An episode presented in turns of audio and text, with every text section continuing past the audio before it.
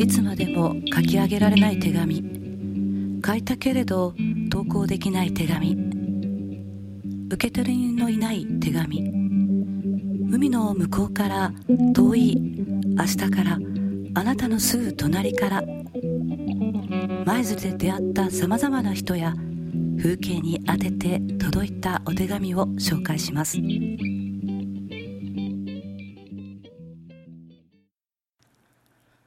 遠くの町に住むあなたへ。この町について早くも3日が経ちました。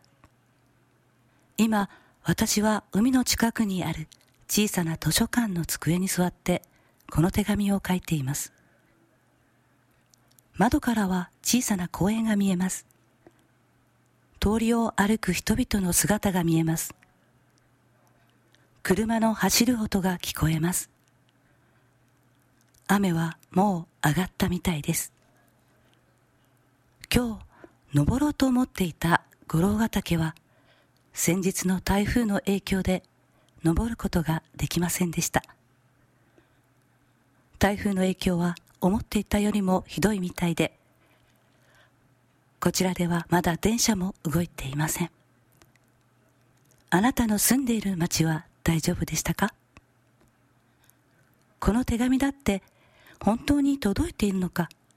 私にははっきりとした確信が持てません。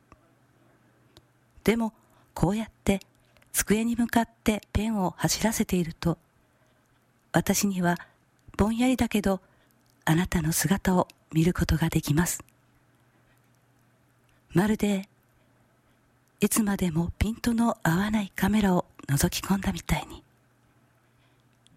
今あなたのいる場所からはどんな風景が見えますか？どんな音が聞こえますか？私の、私たちのこの街のことは見ることができますか？声を聞くことができますか？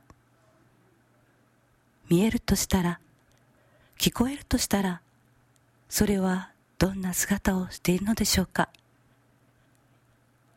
明日は山の反対側の隣町まで足を伸ばそうと思っています。